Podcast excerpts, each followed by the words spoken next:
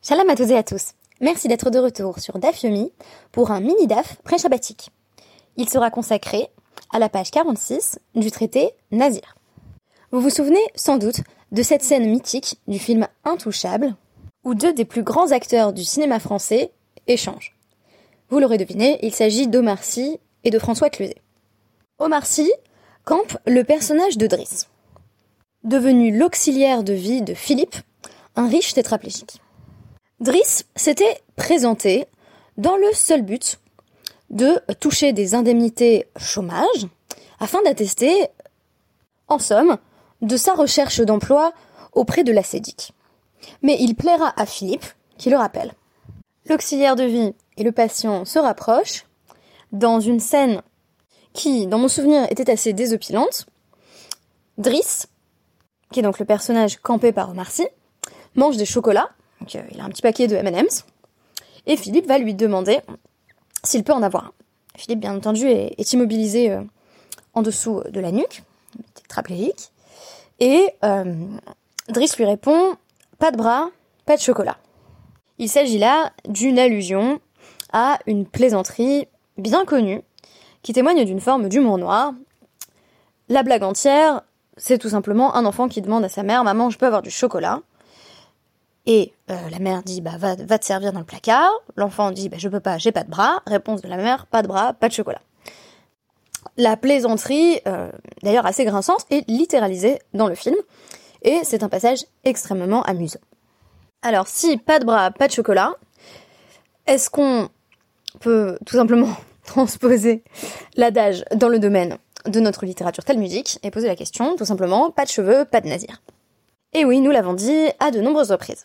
Le nazir, l'ascète, à la fin de sa période de naziroute, doit couper tous ses cheveux.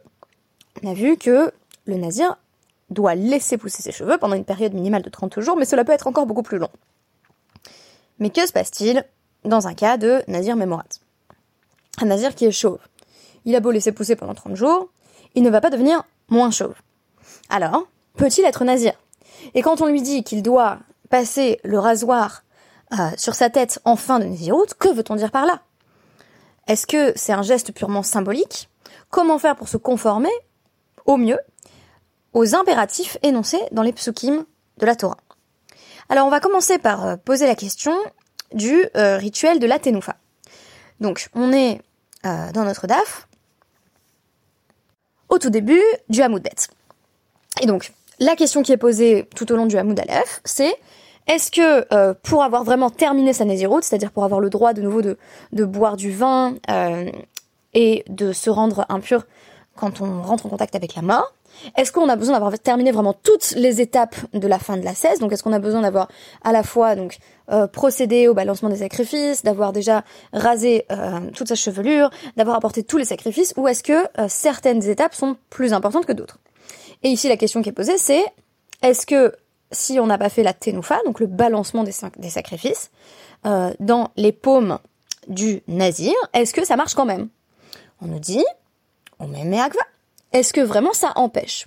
Est-ce que ça empêche Ça veut dire quoi? Si on n'a pas fait la ténoufa, si on n'a pas fait le balancement des sacrifices, qui est donc un rituel, est-ce que euh, on est encore considéré comme nazir? C'est-à-dire est-ce qu'on a toujours les mêmes obligations?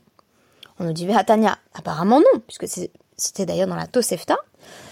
Euh, donc Zot Torah Nazir, citation de Bamidbar à 6, 21. Voici les lois qui s'appliqueront aux nazirs. Explication de la Gemara, ben sheyesh lo kapaim, ben she'en lo kapaim. Qu'il ait euh, des paumes ou qu'il n'ait pas de paumes, la même loi s'applique à lui. C'est très intéressant, c'est que qu'il ait des paumes ou qu'il n'ait pas de paumes peut s'entendre dans les deux sens, à savoir, même s'il n'a pas de paume, il doit effectuer le balancement, ce qui est impossible, ou alors, eh ben, s'il n'a pas de paume, il n'a pas de paume, donc il ne peut rien, il va pas balancer euh, s'il n'a pas de main, en fait. Voilà, il est, il est, amputé euh, des, deux bras, bah, il va pas faire de balancement des sacrifices, ça c'est sûr. Donc, doit-on dire à son sujet, pas de bras, pas de chocolat. Ce qui, dans le cas du nazir, si on le transposait, signifierait que bah t'as fait un vœu de naziroute et tu peux pas t'en sortir, bah c'est pas grave, tu vas rester nazir toute ta vie. On a parlé de, cas de ce genre, qui sont des cas euh, qui pouvaient être potentiellement tragiques, notamment euh, des personnes qui avaient contracté un vœu de naziroute en ignorant qu'ils pourraient pas apporter leur sacrifice de faim parce que le deuxième temple avait été détruit. Et euh, ils se retrouvent à arriver au temple. Et alors on dit, bah il y en a certains qui vont devoir rester effectivement des, euh, nazirs à vie parce qu'ils ont plus de remède. Il n'y a pas de takana. Donc est-ce qu'on va dire la même chose ici? Euh, la Et pourtant, il est écrit dans une autre braïta. Donc zot Torah nazir ben she yeshlo se'ar ben en lo se'ar achinamine lo. On pourrait pourtant dire donc dans la même braïta, il est écrit voici les lois du nazir, qu'il ait des cheveux ou pas de cheveux. Est-ce qu'on va dire également que le fait de ne pas se raser le crâne, de ne pas pouvoir se raser le crâne parce qu'on n'a pas de cheveux, euh, ça constitue un obstacle ou non? On nous dit, est-ce que tu vas dire aussi pour les cheveux, achinami de l'homme et que ça n'empêche pas littéralement, c'est-à-dire, bah, si tu peux pas te raser euh, les cheveux parce qu'il n'y en a pas, bah, t'arrêtes quand même d'être nazir, même s'il n'y a rien à faire. On nous dit, vehatanya. Donc, il y a pourtant une braïta qui nous dit, toujours dans la Tosefta, un 6.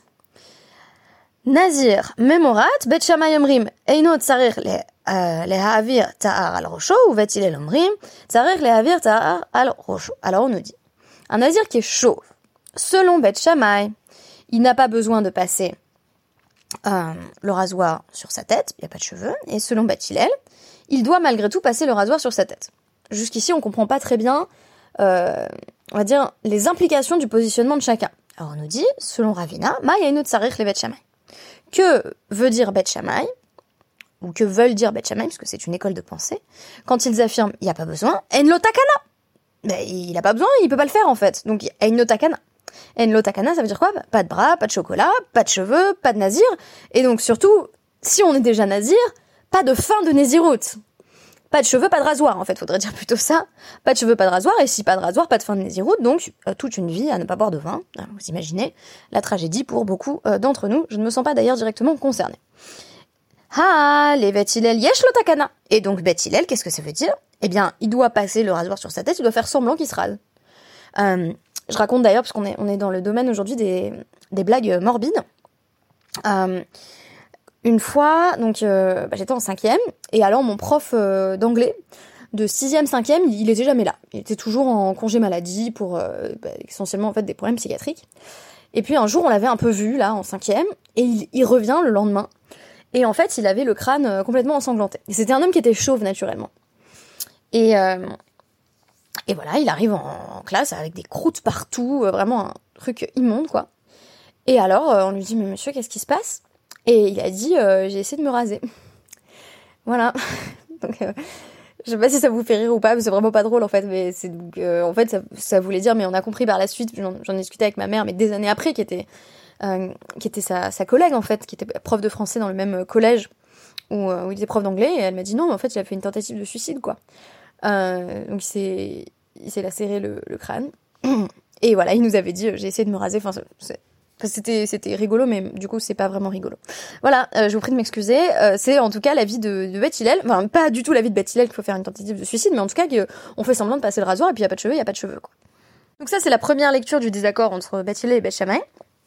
Il va y en avoir une deuxième qui est pas de Ravina mais de Rabbi Avina, euh, qui nous dit, en fait selon Beth et ça nous embête plus, le nazir serait techniquement obligé de se raser, mais il peut pas, parce qu'il n'y a pas de cheveux. Et à l'inverse, ce serait Bathilel qui affirmerait, bah là où il n'y a pas de cheveux, il n'a pas d'obligation. On devine, selon l'interprétation qu'on propose de Bathilel ou de Beth les ramifications que ça peut avoir sur la question de la tenoufa. Et de manière générale, ça pose la question, euh, qui va être très importante dans la halakha, notamment pour des personnes qui seraient amputées et qui devraient porter les tefillin, euh, de euh, ce qu'on fait quand un membre est manquant et que ce membre est impliqué dans un rituel. Donc, on a parlé de la tenoufa, comment on fait pour balancer les sacrifices quand on n'a pas de main, pas de bras. Euh, ça vient aussi sans doute nous expliquer certaines des exclusions euh, liées au Kohanim qui avaient des, défauts, enfin plutôt euh, à l'heure actuelle on parlerait plutôt de handicap physique, parce qu'il y a des choses que concrètement un, un Kohen qui serait handicapé physique ne pourra pas faire directement. Donc on a résolu ça comme ça euh, dans ce domaine de la avoda, du culte, mais reste la question des individus euh, au quotidien. Voilà, que peuvent-ils faire quand il leur manque euh, certains de leurs membres? Ou quand ils n'ont pas de cheveux, pour évoquer un cas qui est tout de même nettement moins tragique et qui est développé ici. La Gemara va proposer sur ce point un parallèle. Et le parallèle, c'est de nouveau celui du Metzora, le pestiféré, qui, euh, de façon symétrique au nazir, a une période voilà d'isolement, de préparation que j'associe à une forme de teshuva dans mes podcasts précédents. Euh, puisque je disais que le Metzora, euh, dans, la tradition juive, c'est pas simplement une personne qui a une maladie de peau, c'est une personne qui, qui a fait des transgressions en général. Euh, donc c'est plutôt une maladie symbolique, si vous voulez, c'est plutôt une maladie de l'âme, vraiment qu'une maladie du corps, même s'il y a de nombreuses descriptions de, de la maladie en tant qu'elle affecte le corps. on associe souvent la, figure du Metzora à une personne qui aurait fait du Lachonara, donc qui aurait médit des autres. Et donc c'est très intéressant. On nous on, va de nouveau nous comparer le Nazir et le Metzora en nous disant bah, que fait le Metzora? Le pestiféré qui a guéri de euh, sa maladie de peau. Et euh, donc on apprend dans, dans Vaïkra 14, Psukim 14 et 17, qu'il doit euh, placer de l'huile et le sang d'un sacrifice qu'il a apporté sur donc son, son pouce droit et son gros orteil. Et euh, une fois qu'il a apporté donc les corbanotes de rigueur à la fin d'une période euh, de tzarat. Donc, enfin, la fin justement de, la maladie, quand la maladie a disparu. Et là, on va nous poser de nouveau la même question. Vous l'aurez anticipé maintenant. Que se passe-t-il si le Metzora n'a pas de pouce et n'a pas de gros orteils? Là-dessus, on a trois positions qui vont refléter euh, ces, avis de Beth Shammai et Beth Hillel. Euh, avec toujours les deux interprétations de, Ravina et de Rabbi Avina, qui sont bien entendu inverses. En fait, on n'a pas de conclusion définitive sur la, sur vie de Beth et de Beth Shammai ici. Rabbi Eliezer va nous dire, bah, le Metzora qui n'a pas de pouce et qui n'a pas de gros orteils est amé pour toujours. Euh, c'est parallèle d'ailleurs à, la première explication de la vie de Beth Shammai. Notons que si on pose l'équation qui n'est pas toujours vrai, mais qui se valide dans un certain nombre de cas, qu'en général, Beth Hillel euh, va vers une forme de souplesse à la rique, tandis que Beth est plus strict. Euh, on peut envisager que la bonne version ce soit celle qui place Beth Hillel comme d'habitude en situation de dire bah c'est pas grave il a qu'à faire semblant de passer un, rasoir même s'il n'y a pas de cheveux tandis que Beth aurait une forme de rigueur en disant bah il n'y a pas de cheveux c'est pas possible en fait euh, pragmatiquement ça ne marche pas mais on pourrait tout à fait dire l'inverse pour ça que pour moi la, vie de Rabbi Avina il n'est pas complètement excluant non plus à savoir que euh, si c'est Beth Hillel qui est strict comme il l'est d'ailleurs plus rarement c'est aussi basé sur une observation empirique de la réalité à savoir, ben, s'il n'y a pas de cheveux, il n'y a pas d'accommodement à faire. La réalité telle qu'elle est ne lui permet pas euh, de se raser. Tandis que on associe beaucoup plus souvent Beth à une forme de position un peu idéaliste. Ben, on n'a qu'à faire comme s'il y avait des cheveux puisque l'intention y est. Donc, je reviens maintenant euh, à cet avis de Rabbi Eliezer. Donc Rabbi Eliezer, le Metzora sera impur pour toujours parce qu'il n'a pas de pouce, donc il peut pas sortir de son statut.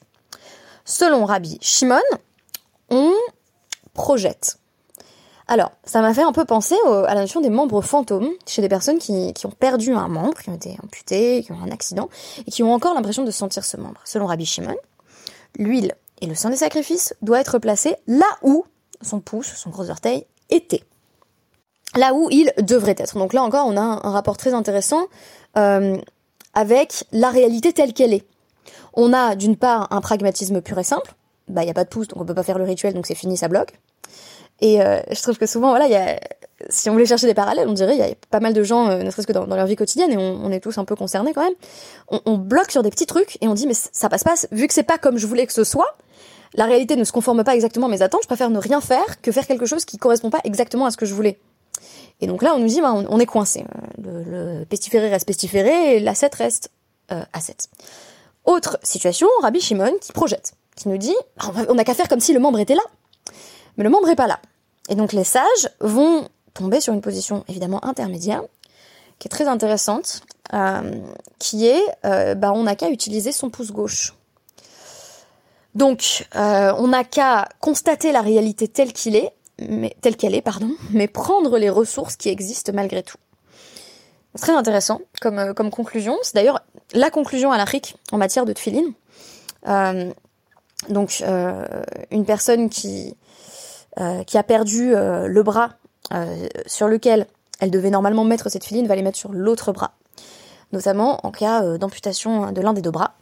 Donc on va effectivement considérer que on dit ni c'est bloqué, c'est fini, avis de Rabbi Eliezer, ni bah, c'est pas grave, on n'a qu'à faire comme s'il n'y avait pas de problème, Rabbi Shimon.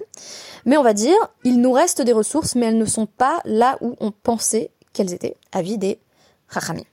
C'est également la conclusion pour le Nazir je citerai euh, en guise de conclusion le Mishnah Torah, donc les, lois justement de la Nézirut, euh, 8.5.